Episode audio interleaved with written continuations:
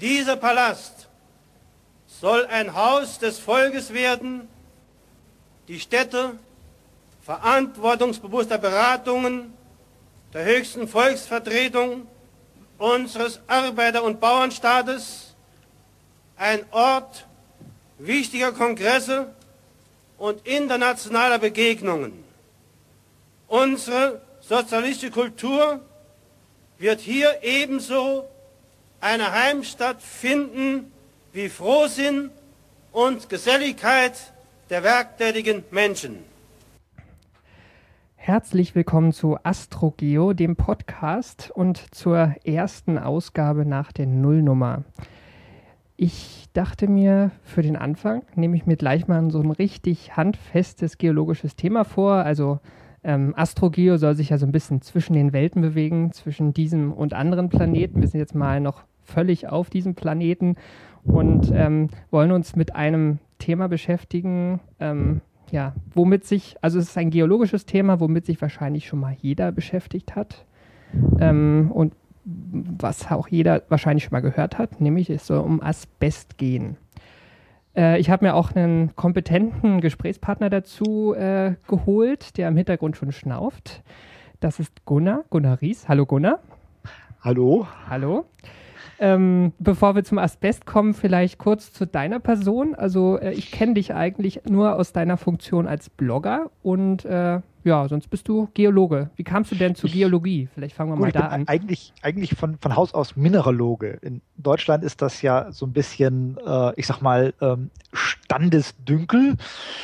Ähm, da werden ja so ein bisschen unterschieden zwischen den Geologen und den Mineralogen. Also die, die Geologen, die dann eher, äh, ich sag mal, im Gelände rumrennen, kartieren, sich äh, Fossis angucken und die Mineralogen, die sich wieder eher von den Bergleuten her definieren.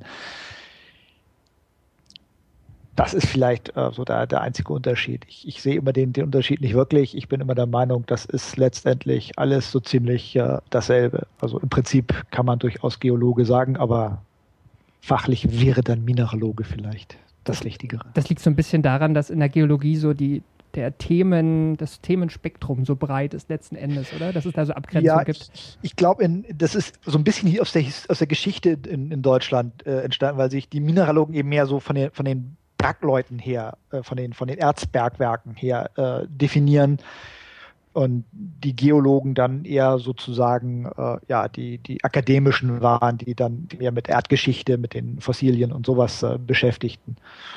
Wolltest du denn selber mal irgendwie ähm, wirklich in den Rohstoffbereich gehen? War das mal eine Motivation bei dir? Es wäre durchaus, äh, ich hätte mir durchaus Spaß gemacht, ja. Also ich hatte mir das schon überlegt, wurde ja eine Zeit lang in Australien gesucht, ob man da mal hin sich bewirbt oder so. Also das äh, durchaus Hätte ich mir vorstellen können, ja. Mhm. Das war nicht meine erste Motivation. Äh, letztendlich war meine Motivation, ich wollte irgendwas ähm, ja, Geologisches machen und äh, hatte dann die Wahl zwischen Geologie und Mineralogie. Und eigentlich erschien mir dann die Mineralogie etwas spannender, weil das eben so eher so das, ich habe früher mit Mineralien gesammelt, habe gesagt, das ist vielleicht dann das Nähere. Ich habe Fossilien dann nie so richtig na, ich will nicht sagen nicht interessiert, aber die waren immer so an zweiter Stelle bei mir. Und deswegen bin ich zur Mineralogie gegangen. Das war eigentlich irgendwie so eine, so eine Bauchentscheidung, irgendwie so. Ich musste würfeln und habe gedacht, nimmst das eine. ja, und ähm, hm, wie bist du zum Bloggen gekommen? Vielleicht kommen wir da auch noch kurz zu. Ich finde das Thema nämlich auch ganz spannend, weil irgendwie die Geoblogosphäre, zumindest die deutschsprachige, ist ja eigentlich ziemlich traurig, oder? Wenn man sich das so anguckt. Ja, hat in letzter Zeit aber so ein bisschen ja zugenommen. Also jetzt nicht nur durch, durch unsere beiden Blogs, das ist ja auch noch die, die Geschichte der Geologie von dem, ich glaube, David Bressern oder wie er heißt, äh, die ist ja auch relativ gut. Also es hat schon, äh, würde ich sagen, in letzter Zeit äh, guten Zuwachs gegeben. Also durchaus so, dass man sagen kann, also die ist nicht mehr so ganz unter ferner liefen, wie es früher war. Okay, aber äh, aber verglichen mit der mit der amerikanischen natürlich ja, sind wir klein und äh, verschwindend. Aber ich würde schon sagen, du warst einer der ersten, oder? Ja, weiß ich ehrlich gesagt gar nicht so genau. Also ich habe mal irgendwann, oh Gott, ich, ich denke, ich war einfach immer irgend so ein bisschen ja, habe einfach Lust gehabt zu texten und habe dann erst so, so, so eine normale Website noch bei, wie hießen die noch damals, GeoCities gehabt. mhm. Und äh, naja, und dann gab es dann irgendwann bei Yahoo dann dieses auch so eine Blog-Funktion und Blogs waren ja plötzlich in aller Munde und dann hat man da angefangen und dann hat Yahoo, Yahoo das Ding irgendwie eingestampft. Und irgendwie bin ich dann äh, über Lars Fischer dann bei den Silogs gelandet. Also das war irgendwie so ein, so ein da ist man da ist richtig sozusagen zum Geoblogger geworden. Also da hat sich das dann erst so richtig entwickelt. Hm, okay. Ich frage auch deshalb, ich habe heute mal irgendwie ein bisschen recherchiert, jetzt am Anfang von meinem Podcast, ähm, ob es eigentlich andere Geo-Podcasts gibt im deutschsprachigen Internet und da habe ich auch gar nichts gefunden. Also ich glaube, da ja? bist du wirklich der Einzige im Moment. Hm. Also da fällt mir keiner zu ein. Ich meine, man sagen kann also ja, den, den natürlich, aber hm. nee, ich glaube, das ist gibt es bisher noch nicht. Ja, das ist vielleicht auch noch so ein Feld, das muss sich wahrscheinlich noch entwickeln. Schauen wir mal. Ja, gut, einer muss immer den Anfang machen. Ne? Genau. Warum nicht? Genau. Warum nicht? Einer muss den Anfang machen. Wenn das einschlägt, werden sicherlich andere mitziehen. Und wie gesagt, ich sehe ja auch die anderen Blogs auch nicht, nicht echt echte Konkurrenz. Natürlich, klar, man konkurriert ein bisschen vielleicht um Themen, aber letztlich äh, gibt es ja so viele Synergieeffekte, dass das bisschen Konkurrenz aber gleich sowieso hinten runterfällt. Genau, gerade im Wissenschaftsbereich. Spielt sich ja so, ja, man spielt sich auch die Bälle zu und, und selbst wenn der eine, ich sag mal, ein Thema vor einem gegriffen hat, was man auch gerade habe, man kann ja einen anderen Aspekt nehmen. Oder man kann äh, eine, eine konträre Position versuchen einzunehmen und dann versuchen, eine Diskussion in Gang zu kriegen. So wie wir das mit den, mit den Endlagern hatten. Da ist ja leider kein anderer irgendwann drauf eingestiegen. Das fand ich so ein bisschen traurig. Genau, ja, da gibt es wirklich sehr viele spannende Themen. Ähm, ich, ich was ich gerade noch fragen wollte, dein Blog heißt Mente e Maleo. Ist das dein Motto? Was, für was steht das? Was heißt das? Ja, das war so ein bisschen, ähm, mein alter Blog heißt ja eigentlich Amphibol. Und damit hatte ich, unter dem hatte ich eigentlich angefangen zu bloggen, weil das ist so mein alter, auch noch von, von GeoCities her geleiteter äh, Internet, ja, Nickname. Und ich hatte aber nicht so ganz vor, den alten Blog einzustampfen für den, für den neuen. Und gesagt, da muss der neue irgendeinen Namen haben. Und eigentlich so dieses Mente et Maleo, also mit, mit, mit Verstand und Hammer, ist ja so ein bisschen so, so, so ein geologisches Motto. Ich gesagt, das passt eigentlich ganz gut, wenn man so mit Verstand und Hammer, also ab und zu auch mal ruhig mit roher Gewalt auf irgendwas rumdreschen. es muss nicht immer alles fein geschliffen sein. Man kann ja auch mal wirklich äh, den Hammer rausholen und irgendwie so, so eine Klamotte zerlegen. Und äh, ich denke, das, das trifft das auch ganz gut. Also so ein bisschen Sachen eben auch mal ein bisschen ja, wie, wie Geologen eben so, aber ein bisschen brachialer an, mhm. äh, auf den Grund gehen. Okay, ich, ich versuche jetzt mal eine äh, ganz, ganz sanfte ähm, Überleitung, denn ähm, bei unserem heutigen Thema ist nur ausnahmsweise ähm, ein geologisches Thema, wo man vielleicht nicht unbedingt so mit dem Hammer draufschlagen sollte, wenn man das Nein, so in die Hand kriegt. Das sollte man vielleicht nicht unbedingt tun, nee, das ist wahr. Was ist denn Asbest? Asbest ist eigentlich, äh, ja, wird immer so, so genannt, aber es ist letztendlich ja kein, kein eigentliches Mineral. Asbest ist, äh, ja, ich hätte jetzt beinahe gesagt, eher so eine Handelsbezeichnung für eine Gruppe von Mineralen und zwar auch durchaus unterschiedlichen. Es gibt ja einmal den, den äh, ja, weit verbreiteten Chrysotyl. Weiß nicht, ob schon einer mal gehört hat. Das ist ja, kommt ja von den Serpentinen her. Serpentin sagt ja auch schon schlangenartig. Also äh, das ist so ein, so ein äh, ja, Serpentinmineral und es gibt die äh, noch andere Asbeste, die ähm, aus den, von den Amphibolen herkommen, also Amphibolasbeste. Das sind dann so, so die, die gebräuchlichsten sind äh, Krokodylit bzw. Amosit, wobei ich glaube, der Krokodylit eher, also ich glaube, das ist kein richtiger Mineralname, also kein, kein äh, zugelassener Mineralname, muss man so auszudrücken. Das wäre, glaube ich, eher so in die, die Ribekit-Ecke äh, einzuordnen.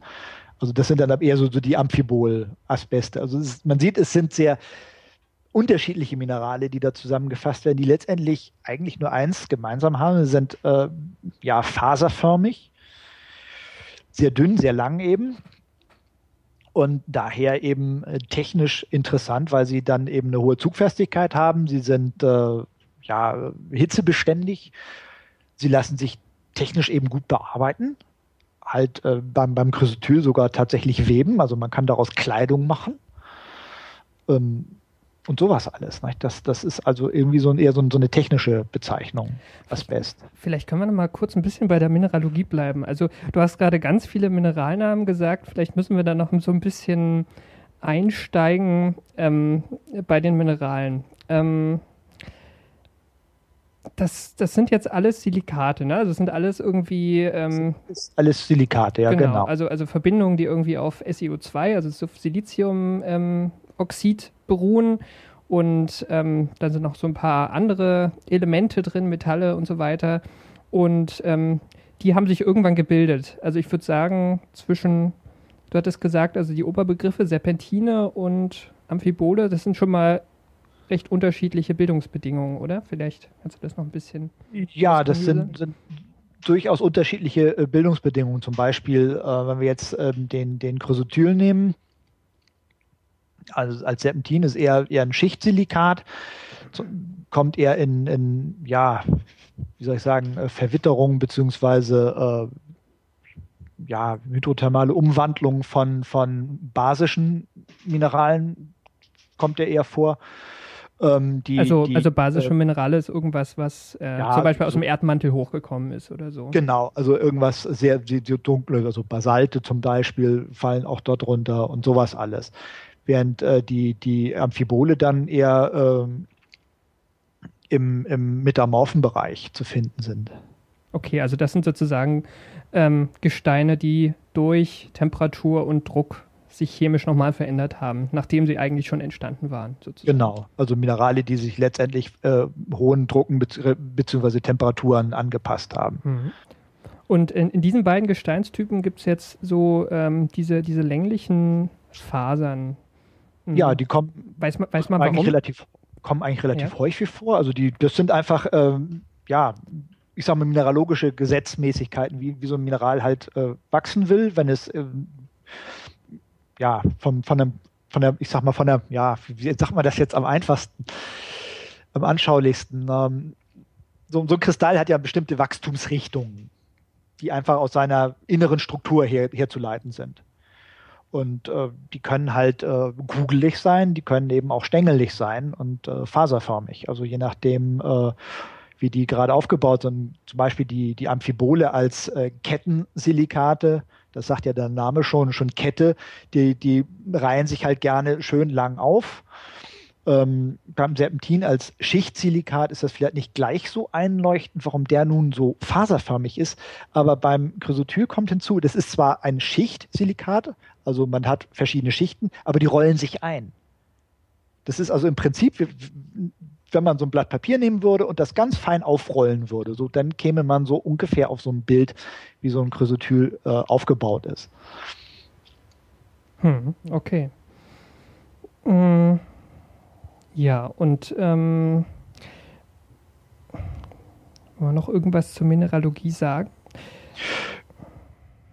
Ja, was, was äh, vielleicht relativ, ja, was heißt interessant ist, aber für die, für die Diagnostik ist natürlich immer ganz interessant. Ähm, einmal eben der, der Chrysotyl ist, ist halt äh, Magnesium und, und Silizium relativ äh, gleichmäßig, also hat, hat zugleich relativ gleichen Teilen, um es mal so auszudrücken. Silizium, Magnesium, man kann das immer sehr schön sehen, wenn man mit einer äh, energiedispersiven Analytik mit draufhält, dann laufen die beiden Peaks fast parallel hoch. Magnesium ist ein Tick höher wenn es ideal ist, aber im Prinzip laufen die ziemlich parallel hoch und es ist kaum Aluminium drin. Während ähm, jetzt äh, Amosit oder eben äh, der, der richtige Mineralname wäre Grunerit. Das ist äh, dann eher ein eisenbetonter äh, Amphibolasbest oder äh, eben äh, Krokodolit, beziehungsweise eben der Mineralname wäre Ribekit. Das ist dann eher natriumbetonter äh, Asbest, äh, Amphibolasbest. Es gibt auch noch weitere Tremolit und, und äh, Actinolit, die können auch, äh, die haben aber keine Te oder nur eine sehr geringe technische Bedeutung, muss man sozusagen. Das wäre meine nächste Frage gewesen. Also die sind nicht alle gleich oft verwendet. Also Nein, wie ist also so technisch, das Verhältnis? Technisch äh, findet man, ich würde sagen, am häufigsten eigentlich den Chrysotyl, weil das ist so dieser Feldwald- und Wiesenasbest, den man in jeder also jeder Eternitplatte, die Asbest enthält, findet. Dann kommen eben auch äh, Krokodylit, das äh, also kennt man auch unter Blauasbest, beziehungsweise, also Chrysotyl wird auch Weißasbest genannt, weil es sind weiße Fasern. Krokodylit, wir sind bläuliche Fasern, wird auch Blauasbest genannt. Und äh, der, der Amosit ist bräunlich, wird dann Braunasbest genannt. Also kann man so ein bisschen auch optisch dann, wenn man sie gut hat, auch daran erkennen. Und die beiden, die sind, äh, kommen auch häufig vor, aber nicht, ich würde sagen, nicht ganz so häufig wie, wie der Chrysotyl. Sie sind aber von der Gefährlichkeit, wenn ich mich richtig erinnere, deutlich höher einzuschätzen als der Chrysotyl, weil das sieht, mhm. die sehen auch schon richtig eklig aus. Das sind also richtig, äh, wenn man sie sieht, sie sehen aus wie winzige kleine Spieße. Während äh, der Chrysotyl im Prinzip aussieht wie so ein Haarbüschel, was irgendwo rumhängt. Sieht schon viel weicher aus, mhm. viel freundlicher. Ist das wirklich die Härte, die den Unterschied dann macht? Ja, ob das die Härte ist, das muss ich jetzt so ein bisschen schwimmen. Da muss ich jetzt passen. Okay. Aber ich kann jetzt nur sagen, was man so hört. Also mhm. da hört man, dass die Amphibolasbeste als die gefährlicheren gelten. Mhm.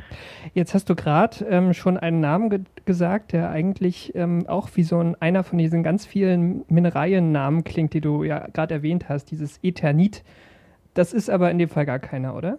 Nein, Eternit ist ein Handelsname für äh, Faserzement, also der, der eigentliche Begriff wäre Faserzement, also Zementplatten, in denen Fasern eingelagert sind, die, um die Zugfestigkeit herzustellen. Dadurch kann man diese schön dünn machen, kann man Dachschindel draus machen, Kunstschiefer, alles sowas Schönes.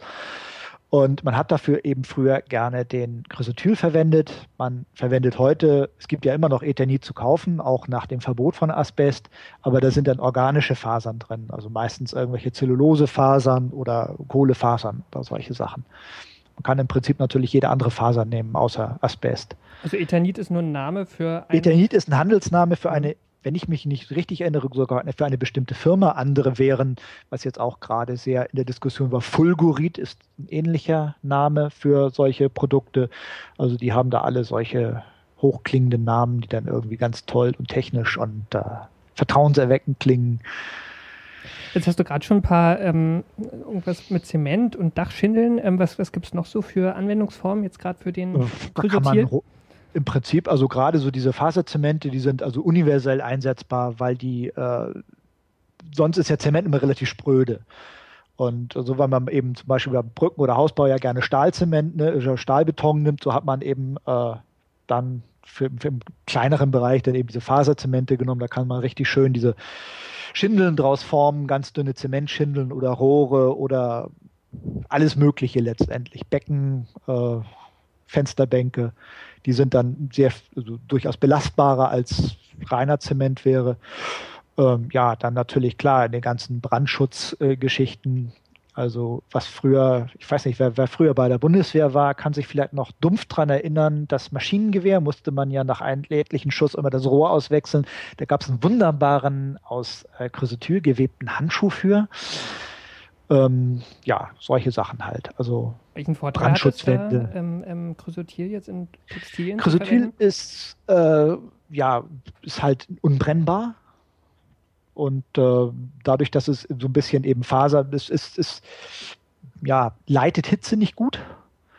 Es ist unbrennbar und äh, dadurch kann man natürlich eben so ein heißes Rohr ganz gut damit anfassen. Also kann damit also so Hitzeschutzdämmung oder Hitzeschutz, äh, man findet das vielfach eben in Kaminen, in überall, wo, wo, wo Hitze oder sowas war, oder eben auch hohe mechanische Belastungen, Bremsen, in Dichtungsscheiben, in ach, das, also es gibt eigentlich nichts, wo es kein Asbest drin gibt.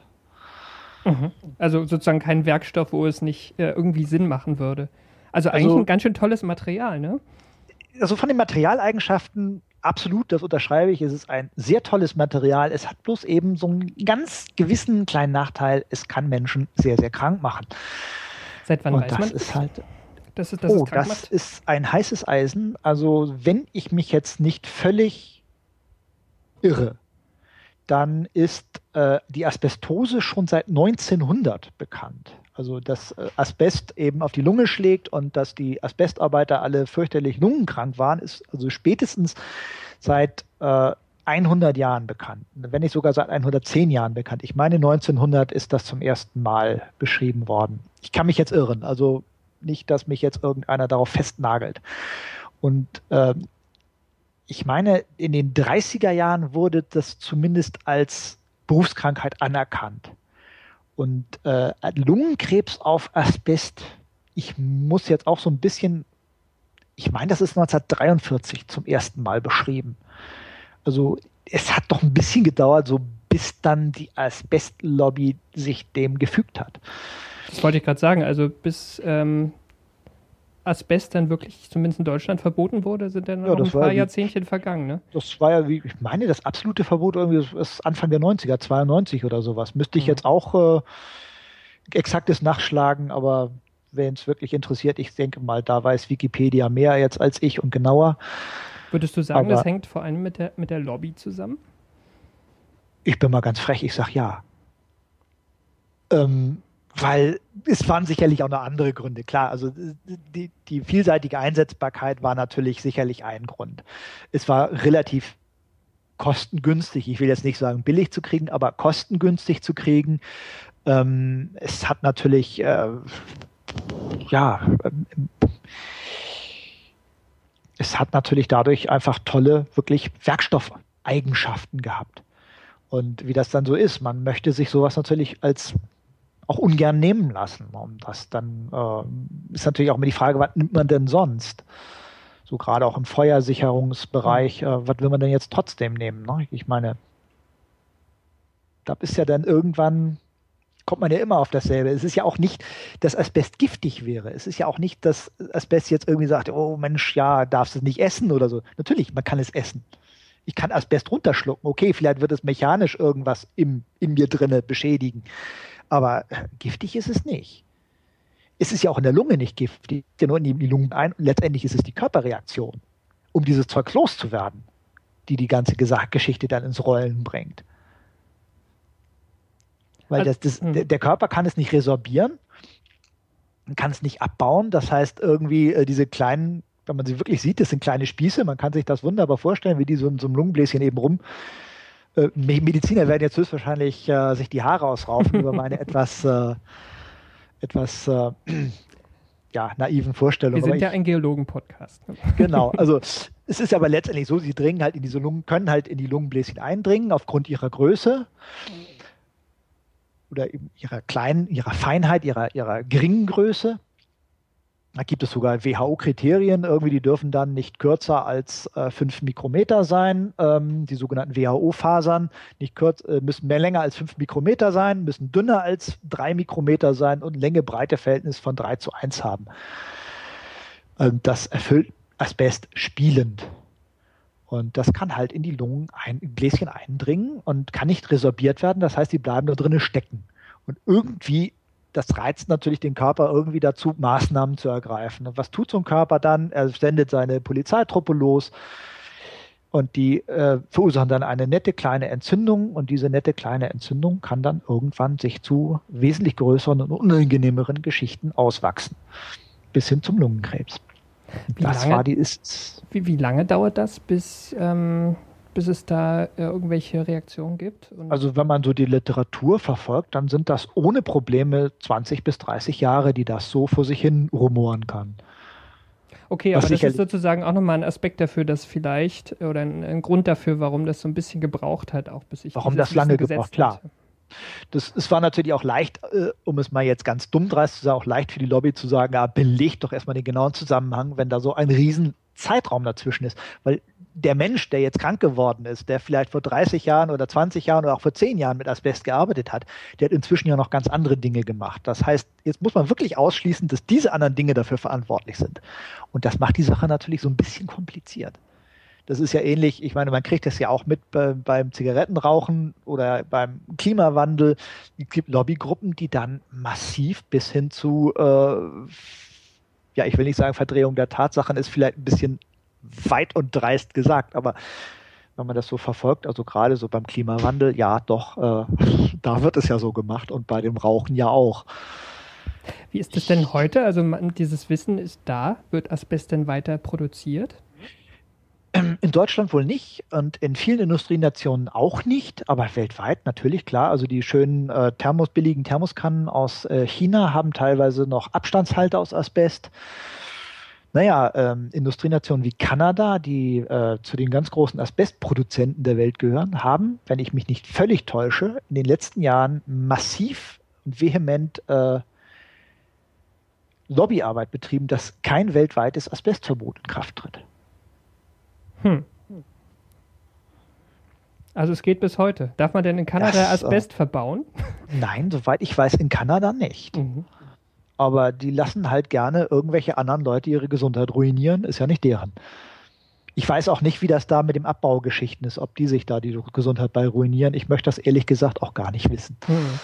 Ja, ich habe, ähm, also das war auch einer der Gründe, dieses Thema jetzt spannend zu finden. Ich habe letzten August ein äh, Feature im, äh, im Hintergrund im Deutschlandfunk gehört zu dem Thema. Da ging es gerade um Kanada und auch die Einfuhrländer, also Indien und, und China sind es vor allen Dingen auch, die es dann einführen und da gerade die arme Bevölkerung, weil sozusagen das einfach nach wie vor das günstigste sagen, ist. Die, ja. äh, gerade, ich weiß nicht, wie das in Indien aussieht, aber die Arbeits, wird es sicherlich nicht besser aussehen als in China. Und die Arbeitsschutz- und Umweltschutzgesetze in China sind ja, ich will nicht sagen legendär, aber bekannt als nicht übermäßig effektiv. Ich meine, ähm,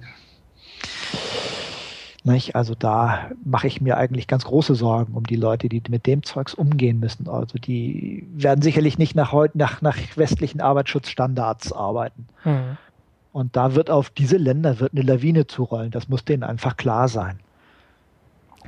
Ja, jetzt sind wir ja glücklicherweise so, man kann sich jetzt ein bisschen zurücklehnen, aber vielleicht auch nicht, äh, in Deutschland. Und hier ist es seit, ich glaube, 93 war das, ne? Seit 93 verboten. Ja, ich glaube 92, 93 war das das mhm. absolute Verwendungsverbot, ja. Ähm, und ich weiß gar nicht, ob ich es am Anfang so richtig äh, eingeführt habe. Also du verdienst ja sozusagen dein Geld mit Asbest, aber nicht mit dem Verkauf, sondern sozusagen ähm, mit, mit, der rückwärtigen Seite des, des äh, Rohstoffkreislaufs, nämlich mit der. Ja, wir sind jetzt äh, zwar nicht direkt mit der, mit der, also Asbest ist ja wie gesagt überall und mhm. gerne verbaut worden, so in den ganzen Jahren bis hin, also ja, im Prinzip bis kurz vor Ende.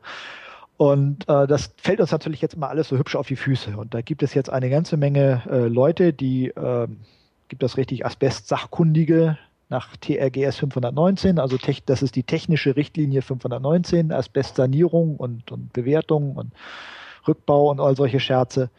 Ähm, und äh, die müssen ja nun irgendwie rauskriegen, ob in diesen ganzen Werkstoffen, wenn sie da irgendwas sanieren, ob da Asbest drin ist. Und dann schicken sie das im Prinzip zu kleinen Laboren, so wie, wie eins, wie, wie ich arbeite. Und ähm, wir äh, testen dann die Proben auf Asbest. Das heißt also, äh, zumindest bei uns läuft das eben so ab. Wir kriegen die Proben zugeschickt, äh, wir präparieren die auf, stecken die in ein Elektronenmikroskop, Elektronenmikroskop mit angeschlossener energiedispersiver Analytik und äh, dann mit der entsprechenden Vergrößerung und mit der, mit der Analytik zusammen äh, hat man eigentlich, äh, ich will nicht sagen eine hundertprozentige, aber doch eine fast hundertprozentige Chance, ähm, sobald es eben über ein Prozent Asbest enthält, da auch das nachzuweisen. Ja, das ist äh, dann möglich. Was kriegt ihr denn da so geschickt? Oh Gott, wir kriegen im Prinzip alles. Das geht also vom, das fängt wirklich vom Staubsaugerbeutel an, wo einer der Meinung war, er hätte äh, Asbest aufgesaugt, bis hin zu äh, so diesen handelsüblichen Asbestprodukten, die halt so noch äh, überall verbaut wurden. Das sind also die Asbestzemente, die hatten wir ja schon, oder diese ganz besonders hübschen Sachen. Also es nennt sich Kaschenvinyl. Das ist so eine dünne äh, PVC-Schicht. Darunter befindet sich dann so eine Asbestpappe. Und auf dieser Asbestpappe ist praktisch dieser, diese dünne PVC-Schicht einfach draufgepappt, draufgeklebt. Und das sieht dann äh, so ein bisschen aus, äh, das Äquivalent zu diesen Priel-Spül, äh, Prielblümchen, die dann immer früher so in den 70er Jahren an den, an den Kacheln hängen. Also ein fürchterlich hässliches äh, Fußbodenmuster, aber eben brandgefährlich der Zeug. Ähm, das sind Kleber, so meistens schwarze, bituminöse Kleber unter irgendwelchen äh, PVC-Platten, Fluorflex-Platten. Das sind auch PVC-Platten, Fluorflex-Platten, Linoleumplatten selber, weil auch in denen kann das drinne sein. Das sind Gipsplatten, das sind Brandschutzplatten, das sind Dichtungen, das sind äh, Magnesitestriche, das sind Estriche, das sind Putze, das sind äh, oh Gott, das sind der Sachen einfach unglaublich viele. Hm. Und ist das, also das klingt jetzt irgendwie äh, schon so ein bisschen alarmierend, was du da alles aufzählst. Ist es denn heute noch ein großes Problem? Also äh, ist das noch in vielen Gebäuden drin? Ja, absolut. Also es ist in sehr vielen Gebäuden drin. Also ich würde mal sagen, wer ein Gebäude hat, was deutlich in den, ja, sagen wir mal, Anfang der, ab, bis, bis, bis Anfang der 80er Jahre gebaut wurde, der wird das Problem kennen. Also irgendwo kann das Zeug immer mal auftauchen. Mhm. Wann taucht es auf? Also ist es, ist nur relevant, ähm, wenn ich jetzt was umbaue oder also meistens, meistens ist es nur relevant, wenn man was umbaut, ja. Also hm. das ist jetzt, also bei den Asbestzementen ist zum Beispiel, also nehmen wir jetzt mal, sagen wir mal ganz handelsüblich, eben Synonym ist zwar eigentlich nur von einer Firma der Handels, aber sagen wir mal Eternit, man hat so ein Eternitdach, so ein, so ein Asbestzement oder Faserzementdach, sagen wir es mal vorsichtig, dann äh, braucht man sich eigentlich keine großen Sorgen machen. Das gilt in dem, also Asbest in dem Zement gilt als festgebunden. Das wird jetzt nicht plötzlich, also man wird jetzt nicht äh, nach 30 Jahren einfach tot umfallen. Aber wenn man jetzt zum Beispiel eben sich überlegt, Mensch, mein Haus ist hübsch ausgerichtet nach Süden, ich möchte da jetzt so eine herrliche äh, Photovoltaikanlage drauf haben. Ja gut, dann hat man natürlich ein Problem. Dafür müsste da gebohrt werden, dazu müsste da gearbeitet werden. Und jedes Mal, wenn man bohrt oder man an den Dingern arbeitet, dann wird natürlich freigesetzt. Das äh, muss man wissen. Und wir kriegen deswegen jetzt unglaublich viele gerade von diesen Dächern zugeschickt, von irgendwelchen Photovoltaik-Leuten, die erstmal wissen wollen, was haben wir da eigentlich? Und können wir da überhaupt irgendwas draufbauen? Weil das ist natürlich äh, verdammt schwierig, wenn da Asbest drin ist. Und was macht Oder, man dann? Also da muss man quasi dann einen Sachverständigen haben, der arbeitsschutzmäßig das auf die Reihe kriegt, sozusagen. Ich weiß nicht, ob es dazu Möglichkeiten gibt, das äh, sicherlich dann auch äh, zu bearbeiten, aber meistens ist es so, dass dann empfohlen wird, das Dach eben halt äh, komplett zu sanieren, also sprich, das alte Zeug runter und neues drauf. Und dann können die Platten da drauf, äh, die können, die können die, kann die Photovoltaik da drauf. Und äh, das ist, glaube ich, dann der einfachste Weg. Hm, okay. Also es gibt sicherlich auch irgendwelche anderen Wege, aber da muss ich jetzt passen. Also was ich gehört habe, ist, dass es wenn nicht sogar verboten, aber doch unmöglich ist, da das so drauf zu bauen. Hm. Einfach weil das äh, hm. wohl vom Preis her auch nicht mehr zu bezahlen wäre. Hm.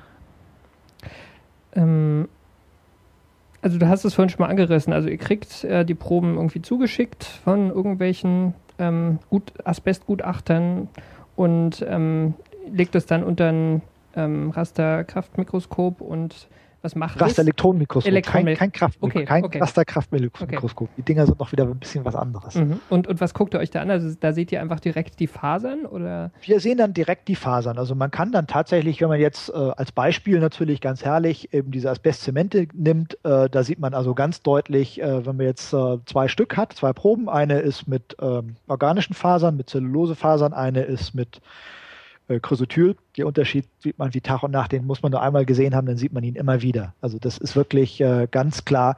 Diese Asbestfasern sind, sind meistens ähm, lockig. Sie haben ein ganz charakteristisches Elementspektrum, also spätestens dann ist sowieso der Unterschied zu sehen, wenn die Zellulosefasern können manchmal auch so ein bisschen lockig zerrissen werden, aber wenn man da mit dem Elektronenstrahl drauf hält, dann passiert erstmal gar nichts, außer dass man eigentlich äh, nur ein ja, Kohlenstoffspektrum hat und dann irgendwann fangen die an, sich zu kräuseln. Und äh, spätestens dann weiß man, was man da vor sich hat. Hm. Das ist wirklich so. Es gibt, ähm, das ist jetzt etwas, äh, finde ich immer so ein bisschen, bisschen unangenehm. Es gibt gerade so in dieser Übergangszeit. Ich weiß nicht, ob das Absicht war, Unabsicht war, ob die Maschinen nicht gereinigt wurden oder ob irgendwelche Leute einfach gesagt haben, ach komm, wir haben auch noch einen Sack von dem, von dem Chrysotyl, schmeiß rein. Man hat wirklich manchmal Platten, die kriegt man als Asbest frei, nach dem Motto, sollen wir nur bestätigen und dann sieht man so einen ganz kleinen Peak, Magnesium-Peak in seiner Analytik. Da, Mensch, das ist ja merkwürdig, wo kommt der denn her? Darf ja das heißt darf nicht, aber ist ungewöhnlich im Zement. Das ist, Zement hat eigentlich so, ja, generelles Spektrum Calcium, Aluminium, Silizium, kann auch Magnesium drin sein, aber na, man ist, ist schon mal vorgewarnt. Guckt man mal ein bisschen genauer hin. Manchmal hat man Glück, manchmal findet man dann Magnesiumcarbonate, die dann dafür verantwortlich sind für das Magnesium.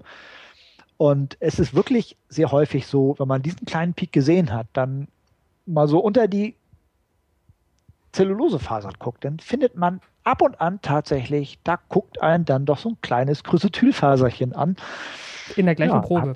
In der gleichen Probe. Mhm. Da hat dann höchstwahrscheinlich, ob die Geräte, also ich sag mal, ob die Maschinen damals dann nicht, nicht richtig gereinigt waren oder ob irgendein Meister einfach gemeint hat, komm, haben wir noch, schmeiß rein den Scheiß, ist weg. Ist Kann ja man auch- doch eh keinen. Ist ja auch billiger, ne? Als die, Ze Ja. die Zellulosefasern. Hm. Genau, das war dann. Naja, auch das ist so, so ein Ding. Ich hatte neulich eine Probe. Das war, äh, es muss aus der, wollten die erst nicht glauben, die Kunden, dass da nur Zellulosefasern drin sind. Und wir haben das aber nachher so ein bisschen ausklamüstert nach dem Krieg. Heute, also eine Zeit lang war Asbest ja sehr billig. Aber nach dem Krieg war gerade für, für Deutschland Asbest sehr teuer. Weil wir hatten den Krieg ja verloren. Und die Asbest exportierenden Länder haben natürlich gesagt, also komm, also die, die Verträge, die damals vor dem Krieg mit dem Reich waren, existierten nicht mehr. Inzwischen haben sie sich an andere Kunden gewendet. So, jetzt hatten, hatte die entstehende Bundesrepublik, aber auch eben die DDR so ein bisschen das Nachsehen. Das heißt, man kam eigentlich nicht an qualitativ gute Asbeste ran.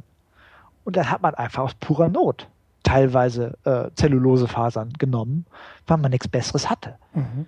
Das heißt, man kann tatsächlich, das, das, das wollten die nicht glauben, gesagt, das, das ist ein Nachkriegsbau, so direkt in der Nachkriegszeit gebaut. Ähm, da müsste doch, da hat man doch nicht so was Gutes wie Zellulosefasern genommen. Und das war aber nicht zu finden dran. Und wir haben das ja so ein bisschen aufgedröselt. Also ich denke, das war wirklich so, das war in der Nachkriegs-, in der schlechten Zeit, das war so ein bisschen eben, ja, ähm, gab nämlich, ich, ich habe dann kurz darauf irgendwie die Geschichte kam im Rahmen dieser Fulgurit-Sanierung in Hannover, äh, Bericht über dieses Fulguritwerk. Das war ja auch so ein Asbestzementwerk, wo der Chef damals eben nach dem Krieg händeringend Asbest gesucht hat, nichts kriegen konnte, weil die alle Lieferanten gesagt haben, wir haben unsere Verträge inzwischen nach Amerika, nach England, nach Frankreich, also an die Siegermächte umgelenkt. Ihr könnt von uns nichts mehr kriegen, wir haben keine Kapazitäten frei. Das heißt, entweder kriegte er sehr minderwertiges äh, Asbest oder er musste sich nach neuen Quellen umsehen. Der ist dann tatsächlich in die Türkei gereist, hat sich da einen Geologen geschnappt, der die, die Ecke dort kannte, einen türkischen Geologen, ist mit dem in die Provinz gefahren, hat gesagt, so sag mir, wo die und die Bedingungen sind und wir gucken da mal nach und hat dann eigene Asbestquellen äh, aufgetan in der Türkei und hat da dann entsprechende Lieferverträge abgeschlossen, um wieder an qualitative gutes Asbest ranzukommen. Hm.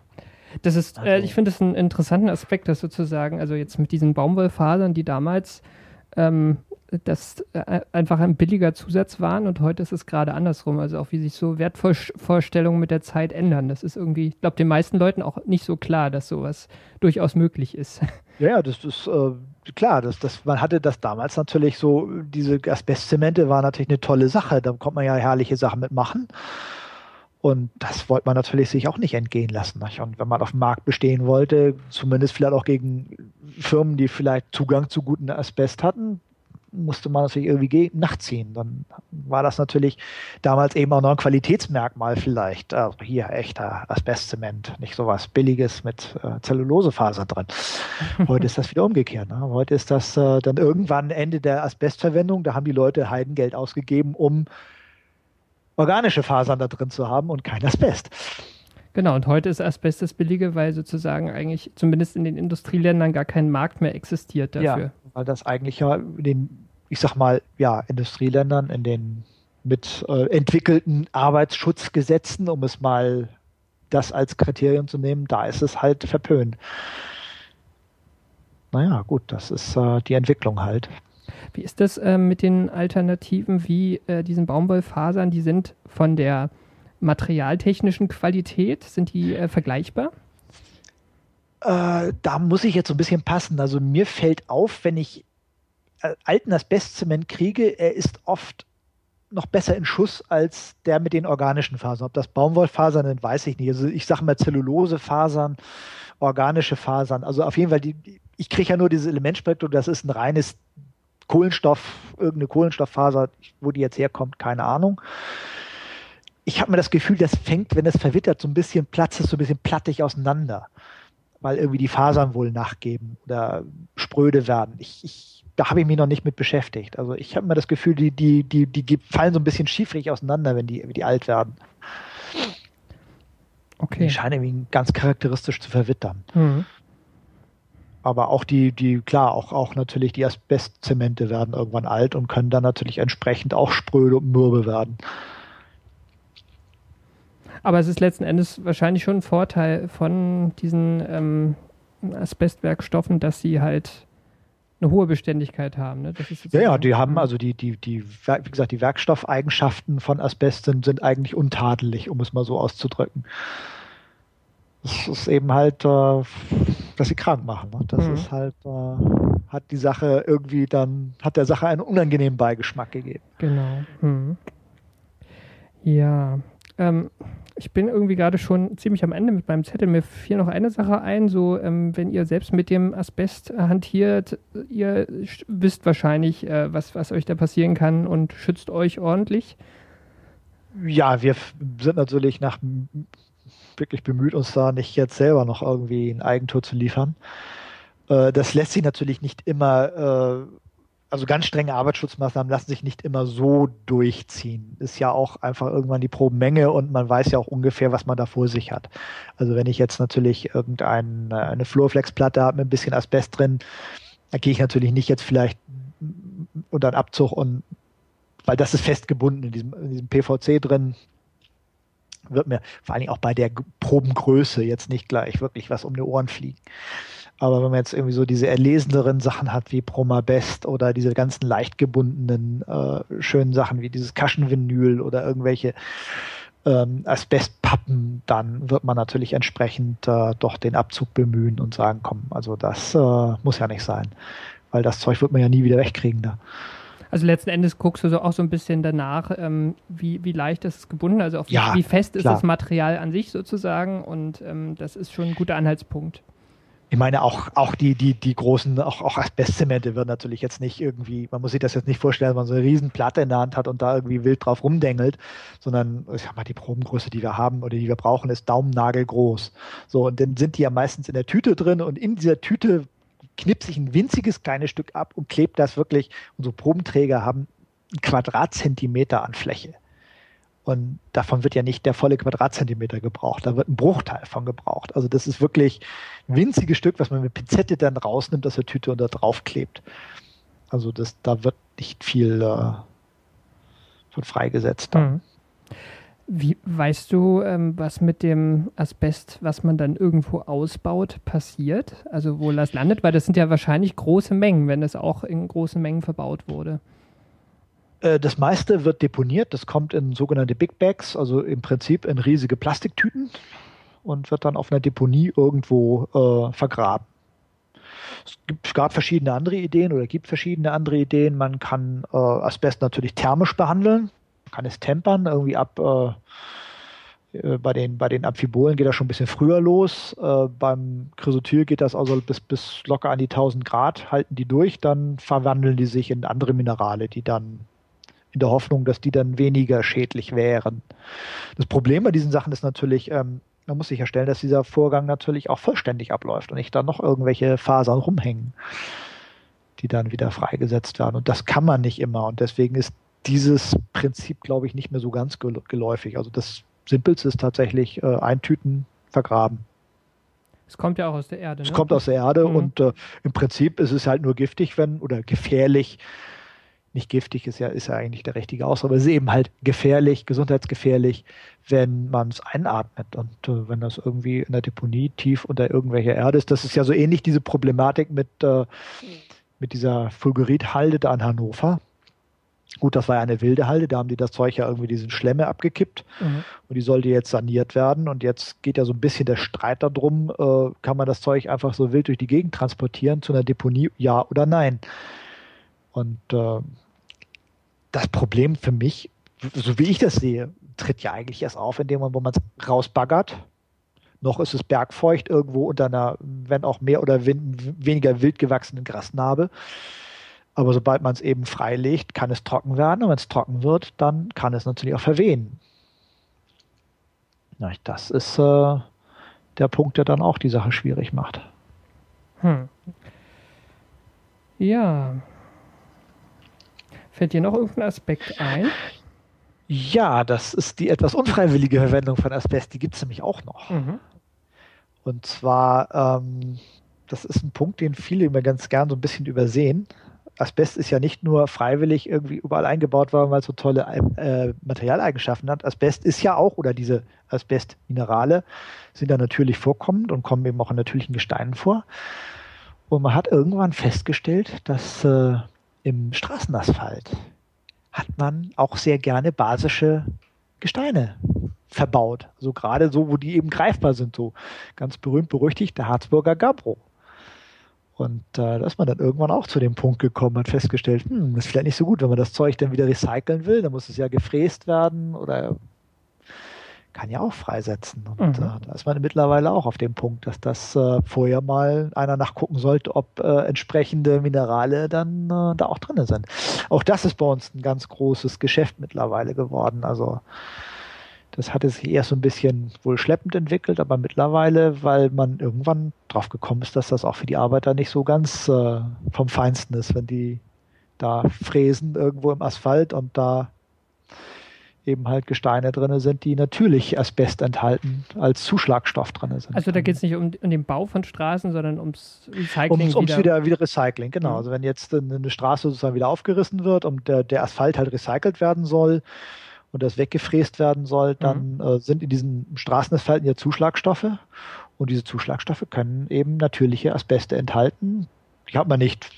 Man hat früher auch manchmal freiwillig welche zugesetzt, um etwas äh, ja, zugfester oder grifffester zu machen, aber in diesem Fall eben völlig unfreiwillig. Die kommen halt in diesen Zuschlagsstoffen vor. Eben wie gesagt, der Harzburger Gabro ist so ein, so ein Beispiel. Da kommen dann so diese eben äh, auch Amphibolasbeste, eben Tremolit, Actinolit und sowas alles vor, die äh, dann entsprechend auch eben zu Gesundheitsgefährdung äh, führen können. Hm. Das klingt also ja. irgendwie alles nach einem Thema, was uns noch eine Weile beschäftigen wird, wahrscheinlich, oder? Also ich denke, das wird uns auf jeden Fall noch ein paar Jährchen, äh, also mir hoffentlich mein Brot noch sichern mhm. und äh, anderen Leuten sicherlich auch. Und ich denke, das wird uns noch ein Weilchen beschäftigen. Und man merkt auch, dass, dass die Leute sehr bewegt. Also wenn eben auch äh, Privatleute rufen uns viel an und schicken uns auch viele Proben, weil die sich dann natürlich auch Sorgen machen. Ne? Und äh, das ist eben äh, so eine Gefahr, die man nicht, nicht sehen kann, die man schwer einschätzen kann. Und äh, wo man natürlich dann auch lieber auf Nummer sicher geht und sagt, komm, bevor ich jetzt hier irgendwie äh, schlecht schlafe und mir Gedanken mache, was könnte sein und ob ich äh, mich da womöglich, äh, nein, nein, das ist dann natürlich auch äh, durchaus nicht unvernünftig. Denn man hat ja auch in Privathäusern viel Asbestprodukte verbaut, also eben wie gesagt Fußböden, ähm, Trennwände zwischen Terrassen. Also bei meiner Mutter steht noch so eine richtig schöne, so ein altes, schönes äh, 50er Jahre Reihenhaus. Die beiden Trennwände an den Terrassen sind muntere äh, Asbest-Wellzementplatten. Hm. Mhm. Also die stehen da auch noch, haben wir auch gesagt, um Gottes Willen nicht anpassen, nicht anfassen, nicht schleifen, äh, immer schön unter Farbe halten die Dinger und ne, solange sie nicht umfallen, nichts sagen. Und der Blitz nicht einschlägt oder so, ja. Mhm klar, wenn die dann irgendwann mal weg müssen, dann werden wir entsprechende Maßnahmen dann auch natürlich ergreifen müssen. Mhm. Aber solange sie eben, es ist halt, solange die nicht verwittert sind, setzen die eben auch nicht frei und solange man nicht dran rumschraubt und rumsägt oder rumfräst oder bohrt oder sonst was macht, was soll da passieren? Das ist festgebunden. Da bewegt sich nicht viel. Also bei Asbest im Haus würde ich sagen, kann man mitnehmen. Sollte man wissen, dass es da ist. Das kann wahrscheinlich nicht schaden man sollte zumindest immer mal ein Auge drauf haben, äh, zum Beispiel, wenn man eben äh, sich nicht sicher ist. Es gibt so, so eben diese Flurflex-Platten, diese Kaschenvinyl-Fußböden. Äh, äh, sind, also die, gerade diese Kaschenvinyl finde ich, der ist brandgefährlich, weil das eben ungebundener äh, ungebundene Asbestpappe unten drunter ist, wobei es auch Produkte gibt, die ähnlich sind, aber kein Kaschenvinyl sind. Also es gibt da welche mit Glasfasern drunter, es gibt welche mit äh, organischen Fasern drunter und, und sowas alles. Aber äh, sind, die, die sind, sind schon, schon mit Vorsicht zu genießen. Es gibt diese normalen Flurflex-Platten, wo auch ein PVC-Asbest drinne sein kann. Die sind aber nicht so ganz so kritisch zu sehen, zumindest in meinen Augen zum, nicht. Vielleicht wird mir jetzt irgendein Sachverständiger das um die Ohren hauen. Aber die halte ich für deutlich fester gebunden, weil da ist es wirklich in dieser PVC-Matrix drin. Die müsste man wirklich bearbeiten, um freizusetzen. Und äh, da denke ich, normaler Hausgebrauch, also sprich drauf rumlaufen und vielleicht mal schwabbert, schwabbert drüber, da wird nicht viel passieren. Aber wenn man die natürlich ausbaut, muss man wissen, es kann drinne sein. Und vor allen Dingen sich auch mal die Unterfläche angucken. Schwarzer, bituminöser Kleber ist immer verdächtig. Da ist auch gerne Asbest drin äh, reingepackt worden, warum auch immer. Und äh, das habe ich also schon sehr häufig beobachten können, dass da was drin ist. Was mache ich da jetzt, wenn ich jetzt Heimwerker bin und bei mir zu Hause gerne mal äh, irgendwas verändere im Haus? Also würdest du da sagen, ähm, soll man euch lieber im Zweifel was vorbeischicken, wenn das so alles vom also, Baudatum hinkommt und so? Im Zweifel würde ich sagen, lieber einmal die, die Analysekosten. Äh, das ist nicht, sind nicht, nicht, ist nicht so die Welt. Also das ist äh, also deutlich so, ich, ich sag mal, ähm, ja, was weiß ich, als Vergleich äh, hätte ich jetzt beinahe gesagt, einmal volltanken oder sowas. Wobei Volltanken schon fast teurer ist. Ähm, das wird auch teurer, ja. Das wird auch noch teurer, ja klar. Aber so, so vom, vom preislichen Bereich, ich weiß nicht, unsere Konkurrenten, das verschiebt sich immer mal so ein bisschen. Aber wir geben uns da, glaube ich, alle nicht so viel. Ich will ja jetzt gar keinen Preis nennen, aber man ist also deutlich unter 100 Euro Bereich. Mhm. Und äh, man kann dann wenigstens auf so mal sicher gehen und weiß dann, was man da vor sich hat. Und eben gerade, wenn man eben den Verdacht hat, na, könnte sein, könnte vom Alter herkommen, äh, bei den Bodenbelegen, also gerade wenn die so ein bisschen spröde brechen, dann sollte man mal ein Auge drauf haben. Ja. Okay. Sind wir durch, ne? Ja, ich hoffe, ich habe mich jetzt nicht allzu weit aus dem Fenster gelehnt und kriege das nicht um die Ohren geschlagen. Das werden wir sehen. das wird sich zeigen. Ja, das wird sich zeigen. Ich hoffe, ich habe jetzt nicht, nicht allzu viel Blödsinn gequatscht, aber ich kann immer sagen, ich habe nach bestem Wissen und Gewissen und nach meinem momentanen Stand des Wissens geantwortet. Der kann natürlich auch jederzeit äh, Änderungen erfahren. Genau, und für all diese Fälle von Verbesserungsideen und äh, Kritik ist auch äh, so ein Podcast natürlich das ideale Format, weil das kann man alles wunderbar in die Kommentare packen. Ja, wie gesagt, ich lerne ja auch immer gerne noch dazu. Also es ist ja durchaus so, dass man sich auch mit dem Hintergrund gerne immer ein bisschen weiter beschäftigt man will ja auch wissen, was man da vor sich hat. Also dass äh, da jetzt, wie man damit umzugehen hat oder ob man noch auf irgendwas zu achten hat. Also das, das sind so, so, so Dinge, die, die, wo ich manchmal selber so ein bisschen auf dem Schlauch stehe, wenn man dann in, in Werkstoffen auch mal was findet plötzlich, wo eigentlich nach allen Regeln der Kunst nichts drin zu suchen hat und solche Geschichten. Hm. Also ich habe das auch schon im Gips gefunden oder in irgendwelchen äh, Dachpappen, Tierpappen drin, wo man sich wirklich fragte, was kommt das da jetzt wieder rein? Und warum ist es da und wieso ist es, ist es, ist es wirklich flächendeckend drin? Das weiß ich nicht. Da habe ich keine Ahnung. Dazu kriege ich zu kleine Proben. Also es ist eine, eine lange Geschichte und ähm, man lernt immer noch dazu. Ähm, genau. Ich danke dir erstmal, Gunnar, für deine Zeit und ähm, ich bin gespannt auf die Kommentare. Als Blogger bist du ja auch ist gewohnt, dass ab und zu mal ein kritischer Kommentar kommt. Also ja, das, also das, das nehmen wir gerne alles gesagt, auf. Ich ja eigentlich auch immer ganz, ganz angetan von den kritischen Kommentaren. Gut, kommt natürlich mal oft drauf an, wie sie kritisieren, aber genau. meistens ist man ja vielleicht erst angekekst, aber hinterher sagt man, Gnumpf, er hat ja doch recht. Genau, alles klar. Dann sage ich Tschüss. Ja. Vielen Dank nochmal und alles klar. Bis zum nächsten Mal. Sag Tschüss. Bis zum nächsten Mal. Tschüss.